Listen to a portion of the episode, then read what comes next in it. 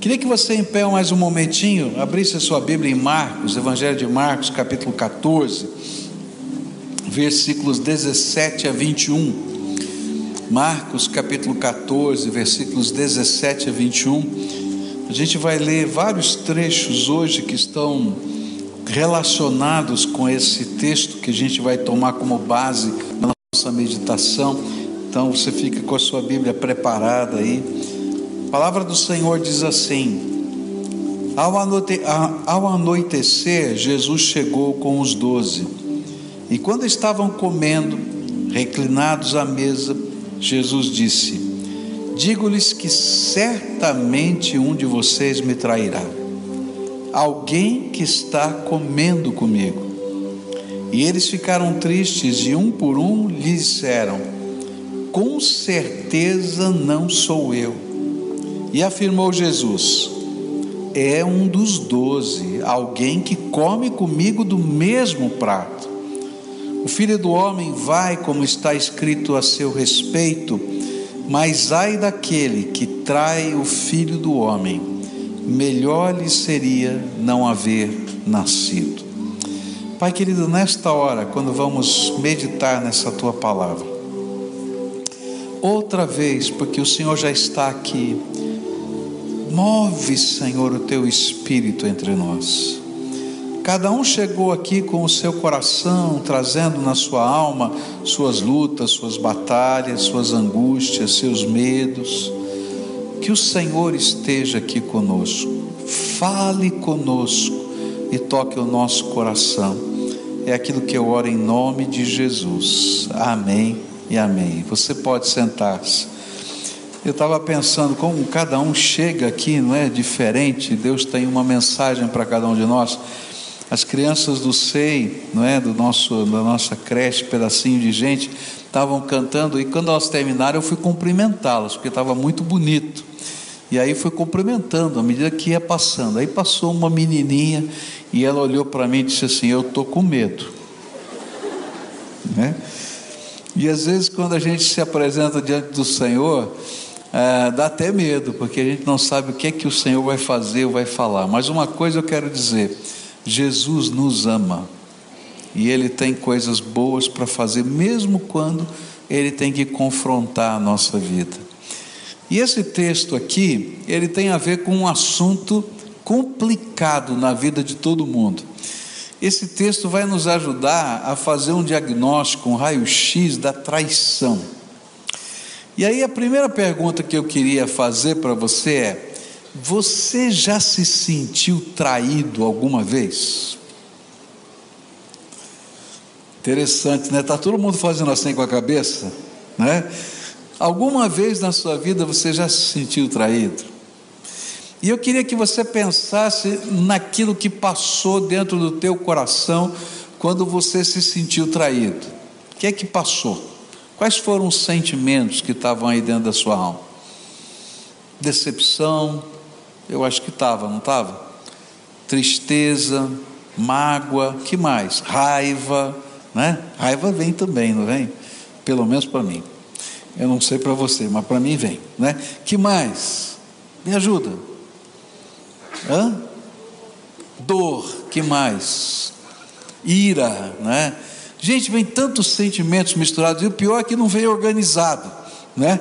A gente pensa, não vem tudo organizado, vem tudo misturado ao mesmo tempo. Uma hora você puxa uma coisa, outra hora puxa outra.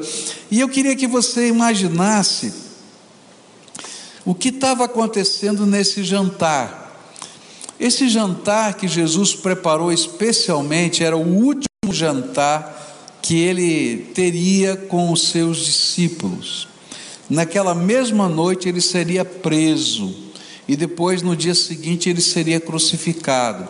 Era um jantar de despedida, porque a Bíblia diz lá no Evangelho de João, no capítulo 13, que conta a mesma história, que Jesus já sabia de todas as coisas e que mesmo assim ele tinha decidido jantar com os seus discípulos. E nesse contexto, e havia um assunto que estava fazendo mal. E esse assunto era a traição de Judas. E uma das coisas que a gente vai aprender, e a primeira delas que a gente pode aprender sobre, se a gente for fazer um diagnóstico da traição, é que toda traição, e a traição para com Cristo também, com o propósito de Deus na nossa vida, ela gera constrangimento e tristeza. E é interessante que esse constrangimento e tristeza estavam no coração de Jesus. Em João 13, versículo 21, a palavra de Deus diz assim: E depois de dizer isso, Jesus perturbou-se em espírito e declarou: Digo-lhes que certamente um de vocês me trairá. E a primeira coisa que a gente vai aprender é que o coração de Jesus estava abalado com a traição de Judas. Até Jesus ficou abalado. E vou dizer para você que não foi fácil para Jesus compartilhar com os seus discípulos o que estava acontecendo e confrontar a Judas com a revelação de que ele já sabia do acordo que firmara Judas com os líderes judeus.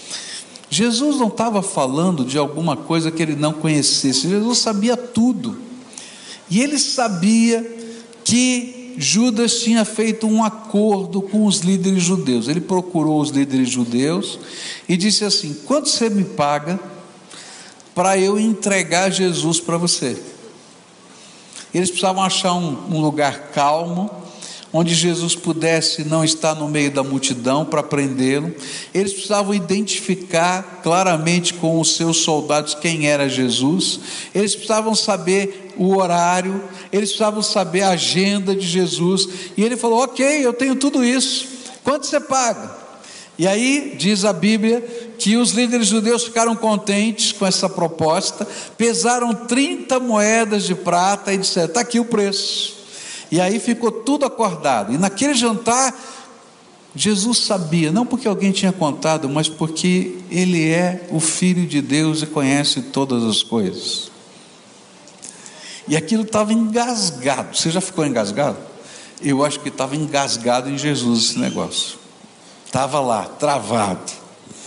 Por quê? Porque a traição faz doer a alma. E quem pode esconder do Senhor do universo as suas traições? E sabe por que que dói a traição, especialmente para com Cristo? Por causa do amor dele que está sendo desprezado. Jesus tinha escolhido Judas para ser seu apóstolo. Jesus tinha investido três anos do seu ministério treinando Judas. Jesus tinha feito um monte de milagres que Judas tinha participado e visto. Se não bastasse isso, Jesus tinha derramado o poder dele sobre Judas. A Bíblia diz que Jesus tinha dado quando mandou os seus discípulos em missão poder aos apóstolos para curar enfermos e expulsar demônios. E um dos apóstolos que recebeu poder para curar enfermos e expulsar demônios foi Judas. E ele curou enfermos e expulsou demônios. Jesus tinha perdoado uma série de deslizes de Judas, porque Jesus sabia que de vez em quando Judas, que era o tesoureiro, metia a mão na bolsa e roubava algumas coisas. Mas agora, o que estava doendo no coração era que Judas tinha decidido ser um instrumento pelo qual ele seria levado à cruz. No texto aqui fica claro que Jesus estava preparado para a cruz, ele sabia da cruz. Ele sabia que ele teria que morrer na cruz pelo perdão dos nossos pecados, mas ele não estava preparado para a traição. A traição do filho na fé, do seu amigo, do seu irmão e do seu apóstolo. Toda vez que nós traímos Jesus, esse é o sentimento que produzimos no coração do nosso Senhor. Porque Ele nos ama. E o pior é que não dá para esconder dele o que a gente faz de errado. Há algum tempo atrás, é, Michel estava orando e Deus falou ao coração dele para ligar para um jovem aqui da igreja. E aí ele, no meio da oração, falou: tá bom, vou ligar. Não sei, acho que Deus quer que dê uma palavra de carinho, de afeto. Ligou, caiu na caixa postal. Aí ele continuou orando, o Senhor falou para ele: não, insiste lá, toca de novo, você vai falar com ele agora. E aí então ele ligou outra vez, caiu na caixa postal. E falou: ah, Deus, acho que não é para agora não. Acho que eu entendi errado. O Senhor continuou orando, o Senhor falou: insiste de novo. Continua insistindo. E ele ficou lá, insistindo, insistindo no telefone. De repente atende o menino do outro lado. E o interessante é como Deus coloca as palavras que a gente não sabe o efeito que terão, mas que vieram do Senhor, sem que a gente saber que tenham vindo do Senhor. Só para a gente poder saber que Ele nos confronta, ainda que doa no seu coração o confronto. E aquilo que Michel perguntou foi, naturalmente, né? Quando a gente pega o telefone, a gente pergunta, né? É, tudo bem com você? Você está bom? Como é que você está? Mas ele perguntou: onde você está? Interessante isso. E ele estava num motel fazendo tudo que estava de errado na vida dele. E o Senhor vai lá e toca o coração naquela hora. E o negócio é tão sério que ele diz onde está. Sabe, eu fico pensando, por que, que Jesus mandou ligar o telefone? Ou por que, que Jesus confrontou Judas? É porque Jesus nos ama e tem um plano para a nossa vida. O sentimento que eu tenho era que naquele momento o que Jesus mais desejava é que Judas pudesse falar: é verdade. Tudo isso é verdade. E quem sabe colocar as moedinhas lá de prata aos pés de Jesus, porque o objetivo de Jesus era perdoar e restaurar o seu filho, o seu discípulo, o seu apóstolo. Sabe qual é a única diferença entre Pedro e Judas? Arrependimento. Jesus disse para Pedro que naquela noite seguinte, antes que o galo cantasse duas vezes, ele o negaria três vezes. A diferença foi que quando o galo cantou pela segunda vez, e Pedro já tinha negado três vezes, a Bíblia diz que o olhar de Jesus se encontrou com o olhar de Pedro através da janela. E Pedro chorou, diz a Bíblia e se arrependeu dos seus pecados. Toda vez que o Senhor nos confronta, ainda que doa no seu coração e gere constrangimento, a Ele, porque Ele nos ama, Ele tem um propósito: restaurar a nossa vida.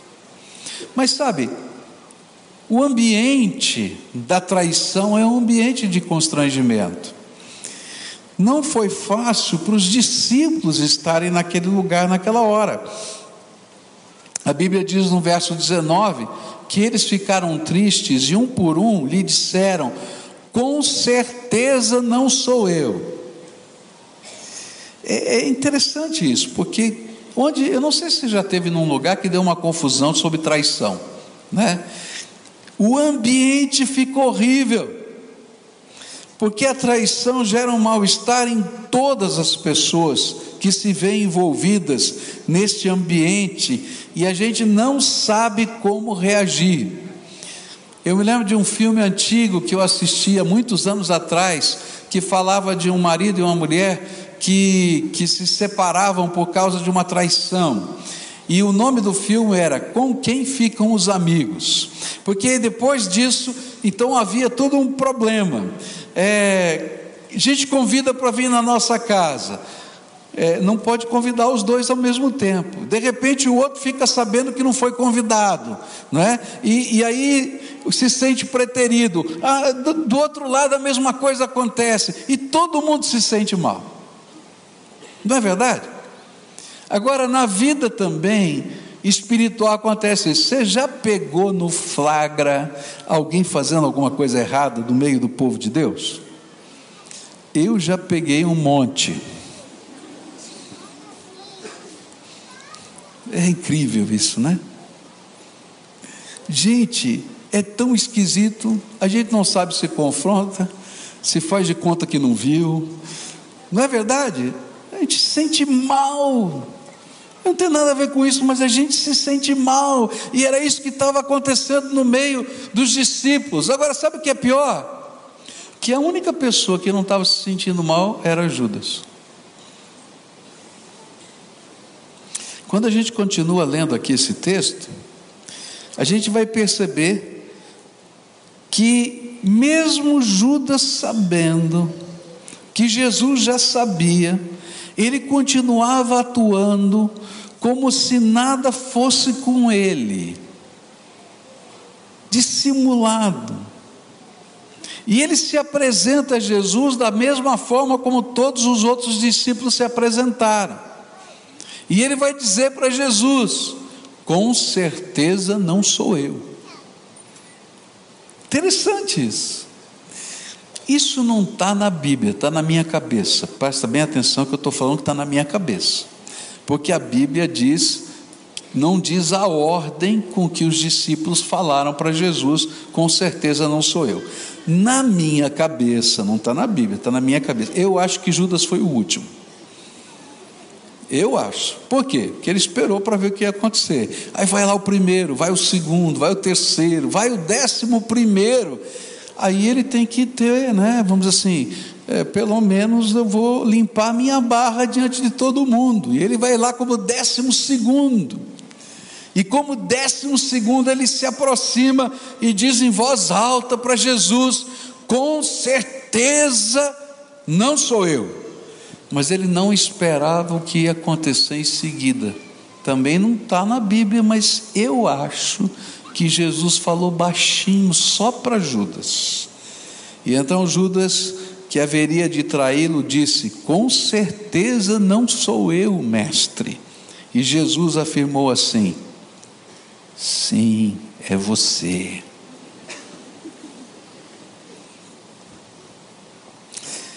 Aqui três advertências que eu queria colocar para você nessa manhã. A primeira delas, ninguém pode esconder do Senhor a sua traição. Pode ser que ninguém mais esteja vendo, mas Jesus está vendo. Jesus está vendo. Jesus está vendo. Não dá para a gente esconder de Jesus o que vai no nosso coração, o que vai na nossa vida, o que a gente faz ou deixa de fazer, o que a gente pensa, o que a gente não, tá, não pensa. Então não engane você mesmo, Jesus sabe.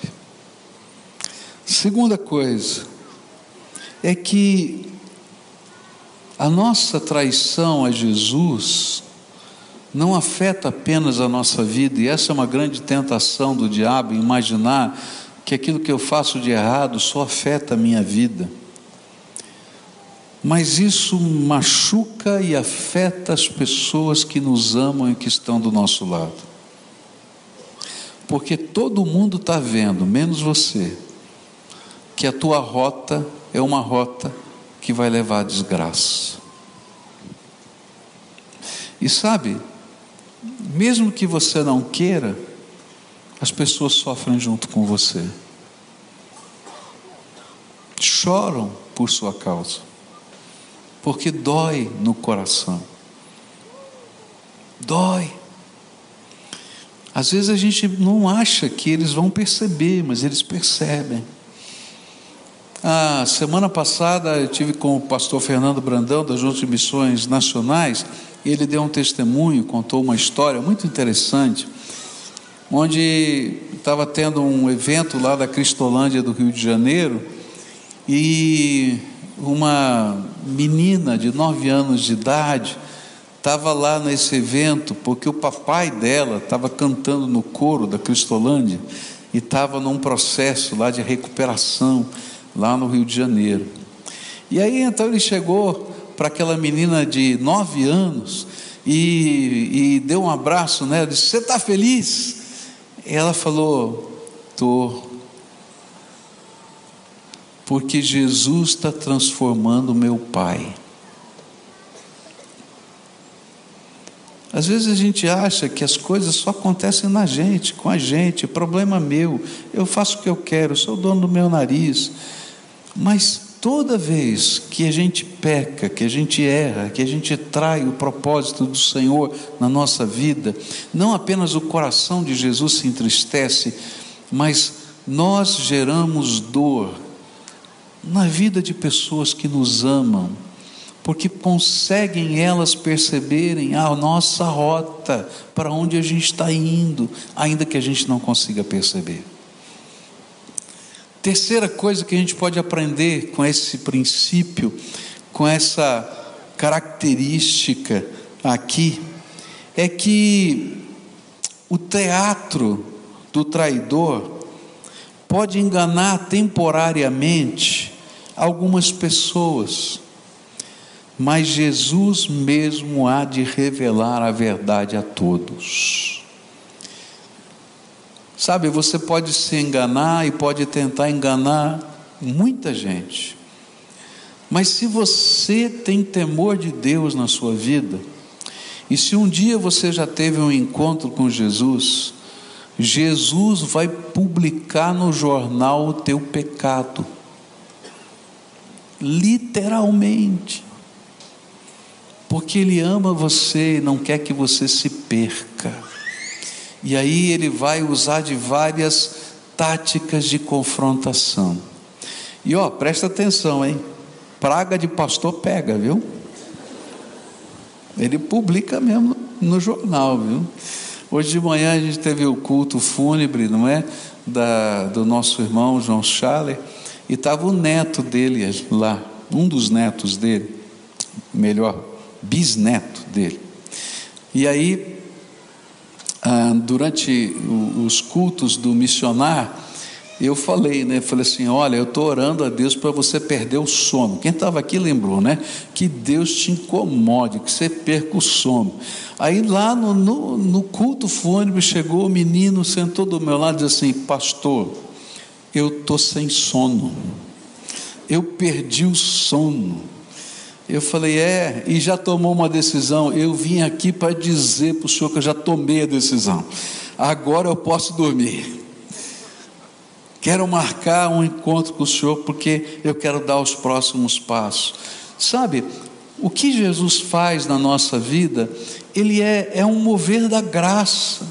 Às vezes ele publica no jornal, faz a gente perder o sono, porque ele tem planos para a nossa vida, ele tem alvos, ele tem algo tremendo para realizar. E enquanto a gente está se enganando, tentando enganar os outros, a gente está se perdendo no processo.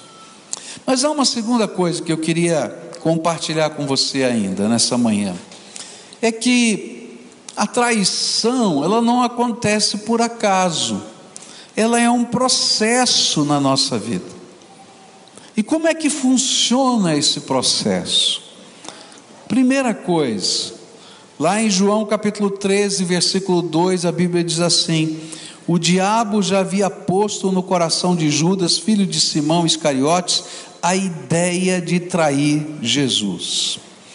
Eu quero dizer para você que todo pecado, toda falha, todo afastamento de Deus, toda ruptura, ruptura, toda disruptura, até familiar, pessoal, ela não começa por acaso, ela começa com uma ideia, com um pensamento.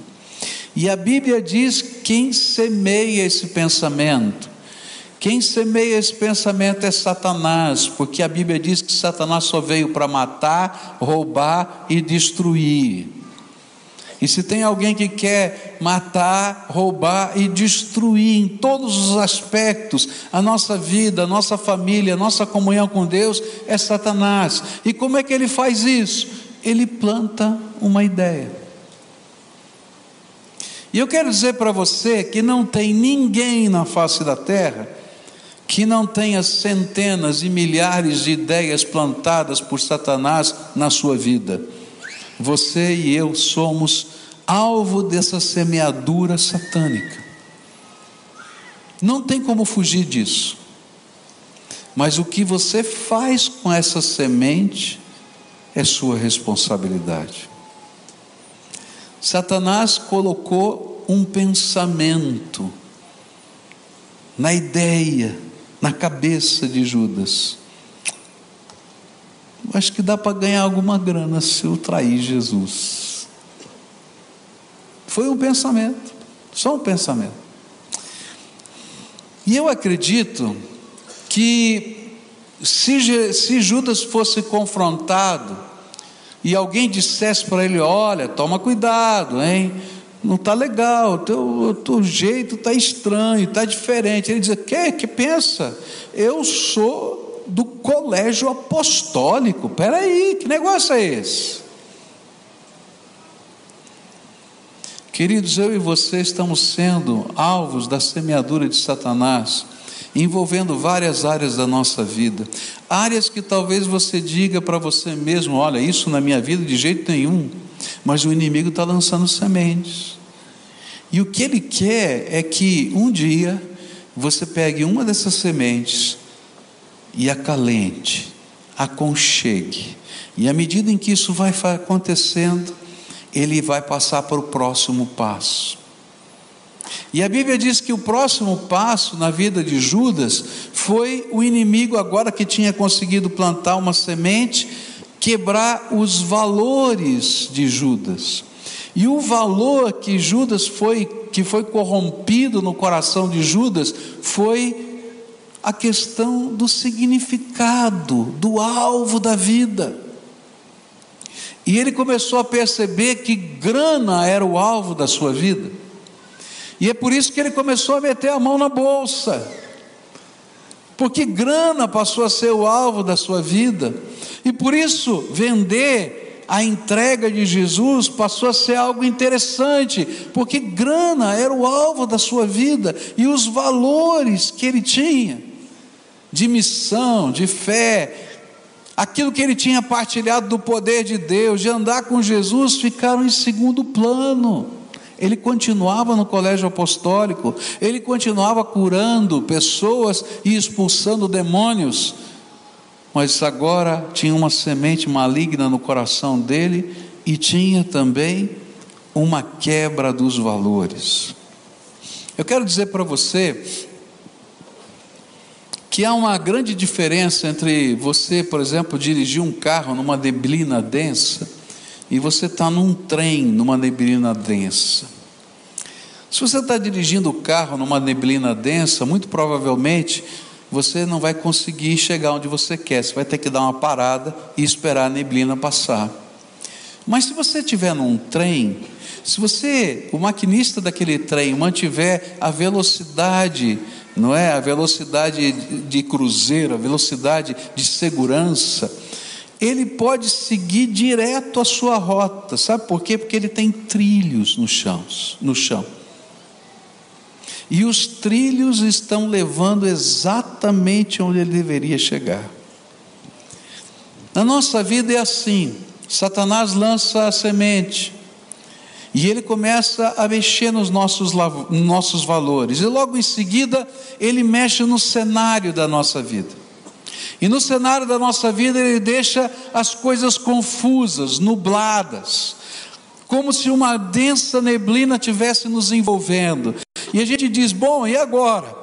O que, que eu faço? Como é que eu vou decidir? De que jeito eu vou fazer? Porque o cenário está confuso, as coisas parecem estranhas demais.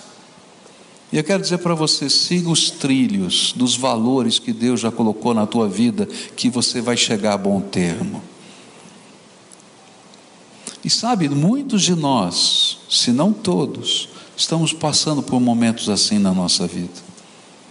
E nós somos confrontados pelo inimigo. O que aconteceu com Judas é que ele permitiu que a semente brotasse e que os trilhos saíssem e ele mudou a sua percepção e visão do mundo. E aí, trair Jesus não tinha todo esse significado. Abandonar o colegiado também não tinha nenhum outro significado. O que importava eram os novos valores. O que eu creio é que se hoje o Senhor está confrontando você, é porque Ele tem um plano para a sua vida e ama você. E vou dizer para você: confrontar um filho dói. Não é fácil confrontar um filho, dói. Dói na gente. Quem é pai e mãe aqui sabe que é verdade o que eu estou falando. E se seus filhos são mais velhos, pior ainda. Chega num ponto que a gente nem sabe como fazer, de tão constrangido que a gente fica. Mas a gente confronta porque a gente ama, porque sabe que o fim é pior. E se Jesus confronta a nossa vida é porque Ele nos ama. E se tem gente à sua volta vendo o problema que está acontecendo na sua casa, na sua família, nos seus relacionamentos, que está se sentindo mal por isso, pode ter certeza, é porque ama você e não sabe como lidar com o que está acontecendo na tua vida. E hoje eu venho em nome do Senhor Jesus dizer para você: o Senhor Jesus quer fazer uma obra de transformação na tua vida. Sabe, o que Jesus queria era que Judas pudesse ser como Pedro e se arrependesse. E eu fico pensando que Pedro foi muito maleável, porque bastou o olhar de Jesus para quebrantar o coração de Pedro. Mas quando eu penso naquela noite, eu penso quanto Jesus fez para confrontar o coração de Judas. Sabe como é que começou aquele jantar? Jesus lavando os pés de todos os discípulos. E de quem lavou o pé? De Judas. Jesus depois confrontou e quando ele disse, certamente não sou eu, ele disse, baixinho, é você. E aí chega um discípulo e diz: Quem é? Ele diz assim: Para quem eu der o pão molhado no vinho na boca, é esse. E adivinha o que ele faz? Ele molha o pão no vinho e coloca na boca de Judas, para dizer: Judas, é você, cara, presta atenção no que está acontecendo. Mas o coração estava tão endurecido, tão endurecido, que a Bíblia diz que logo depois que ele comeu o pão, Satanás não mais semeou o coração, tomou o coração de Judas. Está lá na Bíblia, em João 13. E aí então, quando Jesus viu que a dureza de coração era absoluta, ele disse: O que você tem que fazer? Faz logo, sai daqui, resolve logo o que você tem para fazer. Sabe, Jesus vai trabalhando a nossa vida de muitas maneiras diferentes. Ele lava os nossos pés, ele confronta a nossa alma, ele toca o nosso coração, ele nos cerca com graça. Mas chega um dia que ele diz: É isso mesmo que você quer? Então faz logo, sai daqui e faz logo. Porque eu não aguento enxergar isso que eu estou vendo. Nessa manhã eu queria orar com você. Porque eu sei que o Espírito Santo de Deus te trouxe aqui e colocou essa mensagem no meu coração, porque Ele quer ministrar na tua vida. E sabe, Jesus quer trabalhar transformação. Jesus quer tra trabalhar perdão. Jesus quer trabalhar graça. Jesus quer trabalhar restauração. E o que a gente precisa é ter coragem de olhar nos olhos de Jesus e parar de inventar desculpas para o nosso pecado, para a nossa fuga, de achar razões pelas quais isso está acontecendo, porque o cenário está diferente, porque o tempo está nublado. E o Senhor diz: Olha no meu olho, olha no meu olho. Eu sou o Senhor que quer te abençoar. Você quer deixar eu fazer alguma coisa na tua vida? E quando a gente deixa, Mesmo que a gente tenha negado Jesus três vezes numa mesma noite, Ele nos restaura e marca o encontro na Galileia. Mas se a gente não quer, Ele não pode fazer nada por nós. Essa manhã eu queria orar com pessoas a quem o Espírito Santo está falando. E está na hora de voltar, está na, tá na hora de deixar Deus fazer a obra dele na sua vida. Está na hora de confessar pecados. Está na hora de deixar que o confronto se transforme em bênção. Está na hora de permitir que a boa mão do Senhor te ajude a caminhar os próximos passos. Eu fico pensando que maior parte do tempo, da último jantar de Jesus, ele gastou com Judas. Porque ele queria ver algo novo na vida daquele homem. E quando eu olho para o final da história, eu vi, daqui, vi que a decisão de Judas não o levou a nada. Ele perdeu o seu nome, a sua reputação, ele perdeu os seus amigos, ele perdeu Jesus. Ele tentou devolver as moedas de prata e nem quem pagou queria receber. Ele perdeu o sentido da vida e se matou, porque não tinha sobrado nada. Sabe, gente, deixa chegar o tempo de não sobrar nada. Permita que a graça de Deus venha para que você possa viver o tudo que Ele preparou para você. Se hoje o Espírito Santo de Deus está falando com você, e se Ele te trouxe aqui para tratar o teu coração, da semeadura de Satanás, dos valores que estão se quebrando, às vezes, quem sabe, da dissimulação, de fazer de conta que está bem e não está bem. Eu queria orar por você nessa manhã. E vou te pedir uma coisa difícil: você sair do seu lugar para a gente orar junto. Sabe por quê? Porque daqui a pouco você vai sair do seu lugar para ir lá fora e continuar fazendo o que você decidiu fazer. Então, que melhor tempo seria esse, senão o de você sair do seu lugar para fazer o que Jesus quer que você faça? Então, se o Senhor está te falando, vai saindo do teu lugar, deixa eu orar por você e a gente apresentar a tua vida em restauração, em conselho, em orientação na presença de Deus. Se o Senhor está falando, vai saindo, pode vir para cá, vem para cá. Se você está lá em cima, vem. Se está havendo uma situação de família, não é? Que precisa ser, haver conserto, não necessariamente traição, mas o coração está magoado. Vem para cá hoje, eu quero orar para que haja restauração, restauração, conserto na vida, tá? Que só Jesus pode fazer. Então, se o Senhor está falando com você, vem para cá hoje, em nome de Jesus, vem para cá, deixa Jesus tratar a tua vida. Ele tem algo tremendo para fazer no teu coração e na tua vida. Vem para cá, em nome de Jesus, vem. Se o Senhor está falando com você, deixa o Espírito Santo de Deus trabalhar isso no teu coração. E responde a voz do Senhor na tua alma. Há coisas que não dá para a gente falar com ninguém, mas que dá para falar com Jesus. Eu acho que naquela hora que Jesus falou baixinho, é você. Era hora de Judas dizer: Sou eu. E essa era a diferença dos homens que Jesus, que Deus na, na Bíblia restaurou. Davi foi um deles, quando Natan disse: Você é esse homem? E ele disse: De fato, sou eu. E aí o Senhor pode fazer uma obra restauradora na vida. E a gente vai orar juntos agora tá?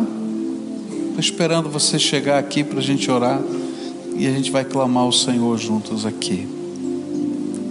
Há coisas que o Senhor quer fazer aqui entre nós, não é? A primeira oração eu não posso fazer, só você pode fazer, porque eu não sei. O que é que Jesus falou com você hoje? E o que você precisa falar com Ele agora? Então agora, você vai pegar as tuas 30 moedinhas. Elas de, provavelmente estavam escondidas. E você vai colocar nas mãos do Senhor Jesus: Senhor, essas são as minhas moedinhas. E dá nome para essas moedinhas. Olha, meu coração está assim, minha atitude está desse jeito, minha visão do mundo está assim. Eu tenho tomado tais e tais atitudes que não correspondem à tua vontade na minha vida. E eu quero acertar isso contigo. E sabe, você vai precisar da ajuda do Senhor para acertar. Você não vai conseguir acertar sozinho. E eu acho tremendo porque Jesus marcou um encontro com Pedro para ajudar Pedro a acertar. E ele vai lá para Galiléia e diz: Pedro, tu me amas, então cuida das minhas ovelhinhas. E ao mesmo tempo que ele restaura Pedro, ele dá missão para esse homem. E é isso que Deus faz. Ele restaura a vida da gente para dar missão. Então, agora que você falou isso com o Senhor, eu quero orar por você agora. Senhor Jesus, aqui estão os teus filhinhos. De alguns eu sei nome, outros eu não tenho nem ideia. Mas a tua palavra me diz e me garante que antes da fundação do mundo o Senhor já os amava. Que antes que o mundo existisse, o Senhor já sabia que eles iam existir. Que antes de todas as coisas, o Senhor já designou um plano especial de bênção para a vida deles. E nesta hora eles estão aqui para dizer: Senhor, eu andei fora dos teus caminhos, eu andei de uma maneira que não alegrou o teu coração, e eu não sei o que é, ninguém aqui tem condição nenhuma de julgar nada, porque todos nós temos sido alvos da semeadura de Satanás, e ela trabalha dentro da nossa mente. E todos nós somos tentados por um mundo cheio de neblina a imaginar que a gente não sabe o caminho. Quando o Senhor mesmo disse: Eu sou o caminho, a verdade e a vida, e ninguém vem ao Pai senão por mim. E nesta hora, Pai, eu quero te pedir que o sangue de Jesus, o teu sangue vertido na cruz do Calvário, para perdão dos nossos pecados, possa começar a purificar, Senhor, todo o pecado e que, Senhor, tu possas colocar agora um selo, um anel de compromisso, que vai ser, Senhor, o Espírito Santo dentro do coração desses teus filhos. Renova, Pai, a alegria, renova, Senhor, a visão, derrama o teu poder, derrama, Senhor, a tua graça, e que esses teus filhinhos sejam amados do Senhor e envolvidos pelo Senhor. Restaura-os, Senhor, de tal maneira que, como Pedro, eles possam cumprir todo o propósito que o Senhor preparou para a vida deles. Ó oh, Pai, que as famílias que estão aqui possam viver tempos de perdão e restauração. Que pessoas que estão magoadas e magoaram possam ser tratadas pelo teu amor que o Senhor revele a tua grandeza outra vez na vida deles. É aquilo que eu oro em nome de Jesus. Amém e amém. Amém. Tá? Uma coisa para você antes de você ir embora, tá? Esse Jesus que restaurou a sua vida marcou um encontro com você. Quando você for para sua casa, separa um tempo hoje, senão amanhã você vai esquecer. Tranca a porta do seu quarto para bater um papo com Jesus e dizer: Senhor, qual é o próximo passo? Me ensina, me orienta. E Ele vai falar com você, porque Ele é o seu Senhor, e Ele vai te dar missão. Se tem questões na família, reúne a família, tá? não para acusar, não para brigar, porque vocês já fizeram isso um monte, tá? Mas para se perdoarem. Começa dizendo o que tem de errado na sua própria vida, não na vida do outro. Na minha própria vida está errado isso. E sabe, orem uns pelos outros pedindo que Deus dê graça. É assim que começa a restauração, tá bom? Então, ande andem com Jesus, Ele é o autor e consumador da nossa fé, tá bom? Se vocês quiserem algum tipo de ajuda, tem gente lá naquela esquerda, na minha esquerda, que podem ajudar, podem orar. Se tem uma oração específica, eles podem fazer. Se você quer uma Bíblia que você pode entender, que está numa linguagem atual, só perguntar a eles, tá? Eles vão lhes dar de presente. Presente, ninguém vai vender nada aqui não, é presente mesmo para que você possa ter a palavra de Deus na sua mão. Mas o mais importante é o seu encontro com Jesus. Marca com Ele. Ele é que faz a diferença na nossa vida. Todo mundo de pé agora, dá a mão para quem está perto de você e a gente vai celebrar o Senhor juntos aqui e encerrar esse culto.